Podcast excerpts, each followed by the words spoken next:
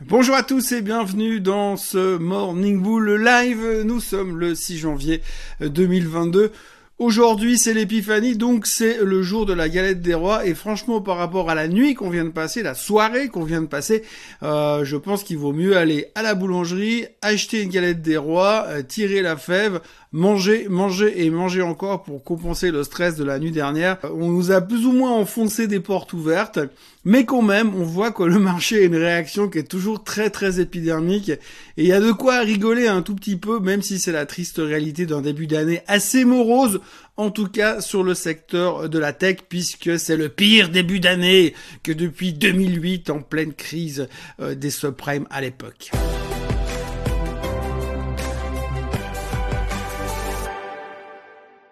Donc hier, il faut bien comprendre qu'il y avait un avant et il y avait un après. Alors il y avait un avant, c'était hier matin jusqu'à 20h. Grosso modo, on a eu une journée normale, entre guillemets, une Europe bien en hausse parce qu'on se dit toujours, on est toujours un peu dans notre thématique de Omicron, c'est pas si grave, finalement ça va bien se passer, blablabla. Bla bla. Alors malgré qu'on nous colle des restrictions encore, encore, encore et encore, euh, parce que c'est un sport national dans les gouvernements, que ce soit en Suisse, en France ou n'importe où dans le monde, donc on nous colle des restrictions, on nous colle des passes sanitaires, ça c'est un grand classique. Par contre derrière, eh bien on voit toujours que les chiffres explosent tous les jours en termes de contamination. Par contre, derrière, on voit aussi d'autres chiffres qu'on nous montre beaucoup moins quand même. C'est un peu la baisse des hospitalisations et aussi visiblement la baisse des, décès. Alors, ça, j'ai vu ça sur les chiffres officiels, hein, j'invente rien. Mais pour l'instant, on préfère quand même nous dire que les, les, hospitalisations, enfin les contaminations, pardon, explosent euh, dans tous les sens. Et d'ailleurs, on le voit déjà en Suisse aujourd'hui, puisqu'apparemment, il y a des trains qui sont supprimés parce qu'il y a trop de gens, trop d'employés des CFF qui sont en quarantaine et qui sont bloqués à la maison. Alors il y a eu un après parce qu'il y a eu les minutes du FOMC meeting qui ont été publiées hier. Donc les minutes du FOMC meeting, donc c'est euh, ce qui se sont dit euh, au, mois de décembre, donc le 14 décembre, ça fera ce qui a été, ce qui s'est dit durant ces deux jours de meeting, c'est finalement il y a une nana qui est en train de taper les textes derrière et puis après on nous renvoie tout ça en disant voilà exactement ce qui se sont dit durant ces deux jours. Donc c'est un truc qui date d'il y a trois semaines en arrière. C'est un truc qui est basé sur ce qui s'est passé en novembre et en décembre. Et c'est des conclusions que les mecs, ils ont discutées. Et il y a des, des sujets qui ont été abordés, qui n'ont pas été décidés, mais qui ont été abordés. Ça, c'est un peu le concept des minutes du FOMC meeting. Alors, ce qu'on a appris hier, c'est finalement que, alors, euh, bon, ce qui est assez fou quand on regarde un petit peu ce qui s'est passé dans les marchés, c'est qu'on a l'impression que c'est une monstre surprise. Là, on nous dit, ils vont euh, accélérer le tapering. Ouais, ça, on le savait déjà. Ouh, mais alors, bientôt, ils vont commencer la hausse des taux. Ouais, ça, on le savait déjà aussi. Oui, mais alors, ils parlent même, ils abordent le sujet de commencer à réduire euh, la balance, le bilan, en fait, de la Fed. Oui, mais a un peu l'idée de base de changer de politique monétaire, vu qu'on sort d'un truc ultra accommodant, que l'économie repart, qu'on a de l'inflation, donc c'est assez logique que finalement, la Fed agisse comme ça. On le sait depuis des mois et depuis le dernier meeting de la Fed du 14 décembre, on s'en doutait plus que tant puisqu'on a déjà parlé de ça. Sauf que hier, quand on vous le met par écrit, c'est pas pareil tout d'un coup, on prend conscience de la chose. Alors, il y a une espèce de, truc assez phénoménal dans les marchés, c'est que tout d'un coup, quand on nous, on nous verbalise les mots par écrit, alors là, on est en train de se dire, ah ouais, non mais alors vraiment, il se passe un truc vraiment différent. Donc en lisant les minutes de la Fed hier, eh bien tout le monde s'est dit ouais effectivement, bah comme je viens de le dire, hein, la Fed va monter les taux le plus vite possible. Euh, on n'a pas parlé de monter non plus à 7%, hein, on a parlé de trois hausses l'année l'année prochaine, enfin cette année, ce qui est déjà plus ou moins prévu, même si on en a quatre. 1%, ça va bien se passer.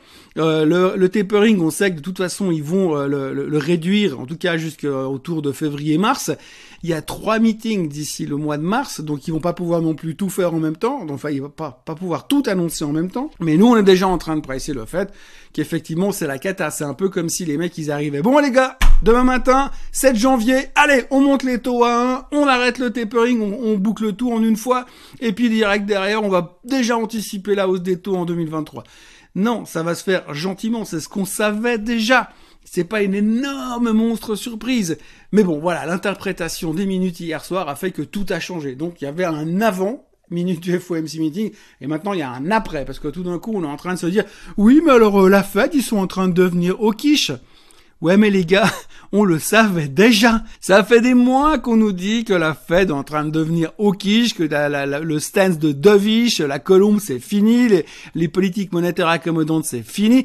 Ça fait des mois qu'on parle de ça et aujourd'hui, c'est euh, pas on te le met dans la figure. C'est vraiment le truc, euh, allô, t'es investisseur et t'avais pas compris encore qu'ils allaient commencer à monter les taux? Bah visiblement non, parce que hier on a réagi uniquement à cause de ça, et d'ailleurs c'est le seul et unique sujet de la journée, ou presque. Ce qui est assez intéressant quand on regarde un petit peu ce qui s'est passé dans la journée d'hier, moi ça me fascine depuis des années en tant qu'observateur des marchés boursiers, on va dire ça comme ça, c'est qu'à chaque fois qu'il y a les minutes du FOMC meeting, on a une réaction qui est juste transcendantale. Surtout dans des moments où on n'a pas grand chose à dire. Aujourd'hui, on a des volumes relativement faibles, on est Post-Nouvel An, c'est une semaine où la moitié des gens sont pas encore revenus au bureau, donc les liquidités, les volumes sont plus faibles que d'habitude, donc faire bouger le marché, c'est plus facile. Mais ce qui est assez marrant, c'est que quand vous regardez le timing des choses, à 20h00, on nous publie les minutes du FOMC meeting. Les minutes du FOMC meeting, c'est 14 pages écrites en Arial 12. Donc si vous faites un effort de concentration et que vous lisez très vite, il vous faut quand même, allez, une bonne vingtaine de minutes pour lire la totalité du communiqué de presse. Après, il faut interpréter ce qu'ils ont dit entre les facts, les faits, entre les annonces concrètes et les on en a discuté et les on a abordé le sujet. Il faut en tirer les conséquences. Parce qu'on parle de réduction du bilan de la Fed. Quand vous lisez le communiqué de presse, c'est noté noir sur blanc, quelques membres de la Fed, on ne précise pas le nombre, ont abordé le sujet qu'il serait peut-être opportun de discuter la réduction du bilan euh, de la Fed. Donc là, ils ont pas dit, bon les gars, on réduit le bilan de la Fed. Non, ils ont dit, éventuellement peut-être qu'il faudrait commencer à en parler. Ils ont pas dit demain. Ben, nous, dans les marchés, on a interprété hier. Donc, euh, bam, directement derrière, il y a une réaction. Mais ce qui est assez phénoménal, c'est que finalement, vous avez un, un, communiqué de presse de 14 pages qui demande quand même un minimum de concentration pour le lire. Et puis de lutter contre le sommeil, parce que j'ai essayé de le lire ce matin, je peux vous dire, c'est quand même globalement très chiant. Il faut l'interpréter. Il faut lire entre les lignes. Il faut voir un peu où est-ce que ça va et il faut en tirer des conclusions. Mais nous, nous, sur les marchés boursiers, en l'espace de 12 secondes, on a fait beaucoup mieux, on a tout interprété, on a tout compris. Mais en 3 minutes, le marché perdait, déjà pratiquement 1%. Donc en 3 minutes, il y a les mecs qui ont réussi à lire le communiqué de presse, l'interpréter et prendre des décisions d'investissement, appeler les clients pour le faire. Et les gars, doesn't make any sense. Ça ne fait aucun sens. Simplement, c'est des machines qui réagissent, c'est du, euh, machine learning. Les gars, la machine, elle lit le communiqué de presse, il y a des mots-clés et ça déclenche des ordres de vente et le marché réagit comme ça parce qu'il n'y a pas de volume, parce que tout d'un coup la tech c'est nul, il faut aller se planquer dans le rendement du 10 ans qui est vachement plus cool parce que vraiment et 1,73% de rendement c'est trop génial. On va tous mettre notre argent à 1,73 rendement pour les 1,73% de rendement pour les 10 prochaines années, ça va être tellement cool comme investissement. C'est vrai après tout, qu'est-ce qu'on veut se prendre la tête avec des Apple qui font 30% par année, ça a strictement aucun intérêt. Le risque qu'il y a à côté, franchement 1,73% par année, c'est paradis. Si vous avez 2 milliards à mettre dessus, bah vous touchez 1,73% par année sur, sur 2 milliards. C'est trop cool. Franchement, pourquoi s'ennuyer à faire du trading et puis faire de la spéculation sur de la tech? Donc en gros, ce qui s'est passé, c'est que les gens, bah, ils ont simplement dégagé la tech massivement, moins 3,3% sur le Nasdaq, et puis bah, euh, bah on a regardé le 10 ans monter, oh, c'est magnifique, à 1,73% de rendement. C'est vrai que techniquement le 10 ans a cassé le, rendement du 10 ans, ce qui veut strictement rien dire d'un point de vue technique, mais a cassé la résistance des 1,69, on en parlait hier, sauf erreur, et donc du coup ça part au ciel et tout le monde trouve tellement cool d'investir, parce que c'est vrai que prêter de l'argent au gouvernement américain qui est endetté à hauteur de 28 trillions de dollars, eh bien c'est hyper rassurant de prêter de l'argent à ce type de, de débiteur parce que franchement, quel est le risque? Ils vont toujours rembourser les Américains. Donc bref, j'ironise, il n'y a pas grand-chose d'autre à dire, c'est même le seul sujet intéressant de la journée, mais bref, c'est vraiment assez rigolo quand on regarde ce qui se passe et comment le marché réagit. Je peux vous dire qu'avec l'expérience, avec les années passées derrière, à chaque fois c'est le même sketch, et ça me fait vraiment mourir de rire de voir qu'on se retrouve dans une situation qui est totalement aberrante pour un truc qu'on savait déjà. Alors en gros, on nous a expliqué que la Fed allait intervenir d'une manière plus forte, plus dynamique et plus vive ces prochains temps. Pas forcément une grosse surprise parce que comme je vous le disais avant, ça fait longtemps qu'on est passé du côté dovish et du côté hawkish. On sait que la Fed commence à flipper sa race au niveau de l'inflation parce qu'ils se rendent compte qu'effectivement, eh bien c'est pas aussi facile que ça de la garder sous contrôle et que malgré tout les chiffres sont en train d'exploser au niveau de l'inflation. Mais je rappelle quand même qu'à 48 heures, les marchés étaient relativement sereins parce que les dernières données inflationnistes laissaient montrer qu'effectivement ça se calmait un petit peu et que ça pourrait aller vers le mieux. Donc c'est des chiffres qui sont plus récents que le meeting de la Fed. Mais quand même, on a décidé de se dire, ouais non mais quand même, euh, il faut quand même interpréter le meeting de la Fed d'il y a trois semaines comme étant plus important que les chiffres qui sont encore sortis après le meeting que les mecs de la Fed n'avaient pas encore dans les mains. Encore une fois, on peut se poser des questions sur l'état mental, de certains traders aux États-Unis ou sur l'état mental des ordinateurs qui balancent des ordres dans tous les sens sans réfléchir pas plus loin que le bout de leur nez. Mais en tout cas, aujourd'hui, euh, la mentalité du marché et là où on se trouve au niveau de la tech et de cette interprétation de ce que fait la Fed, c'est un peu euh, l'asile psychiatrique. Alors pour conclure le sujet, on notera encore qu'il y a déjà des experts qui sont en train de nous dire que si le comportement de la Fed change dans cette direction, eh bien là on peut s'attendre à facilement 15 à 20% de correction sur le Nasdaq. Sur le reste aussi, hein, parce que j'imagine assez mal que le Nasdaq y perde 20% et que le S&P 500 continue à monter. Mais enfin bref, c'est une autre histoire. En tous les cas, pour l'instant, on a déjà les gourous qui viennent nous dire que c'est la fin du monde. En tout cas, on a une très très mauvaise journée hier. Et effectivement, c'est un des pires débuts d'année sur le Nasdaq depuis 2008. Donc pour le reste, c'est vite vu, on ne parle que de ça. Il y a même les cryptos qui se font démonter. Hein. Le Bitcoin est à 42 000, l'Ether, on n'en parle même plus, c'est 8-9% de baisse partout. Parce qu'effectivement, avec la réaction de la fête, forcément, les cryptos, ça n'a plus aucune valeur.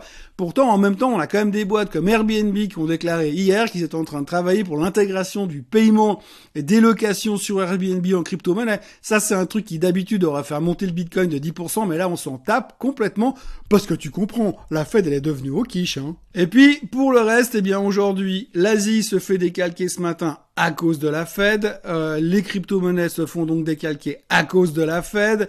Euh, tout se fait décalquer à cause de la Fed. Les futurs sont en baisse à cause de la Fed. Et si ça se trouve, je suis pas loin de penser que le Covid, c'est aussi à cause de la Fed. Donc pour l'instant, la journée s'annonce encore une fois très moche parce qu'il va falloir corriger le tir. Donc on va se faire évidemment, décalquer en Europe à cause de la Fed. Donc on est un peu dans cette thématique-là assez pourrie aujourd'hui. On espère que ça va se calmer. Jusqu'à maintenant, quand on voit la correction du, du, Nasdaq qui a cassé la moyenne mobile des 50 jours en claquant des doigts et puis qui est en train de se diriger vers la moyenne mobile des 200 ou en tout cas de la tendance haussière, tout le monde est en train de se dire oui mais est-ce que le Nasdaq serait-il pas en train de corriger? Et puis dans 48 heures on va dire oui euh, ne serait-il pas temps de buy the dip? Bref, on est encore un peu dans cette euh, phase un petit peu compliquée.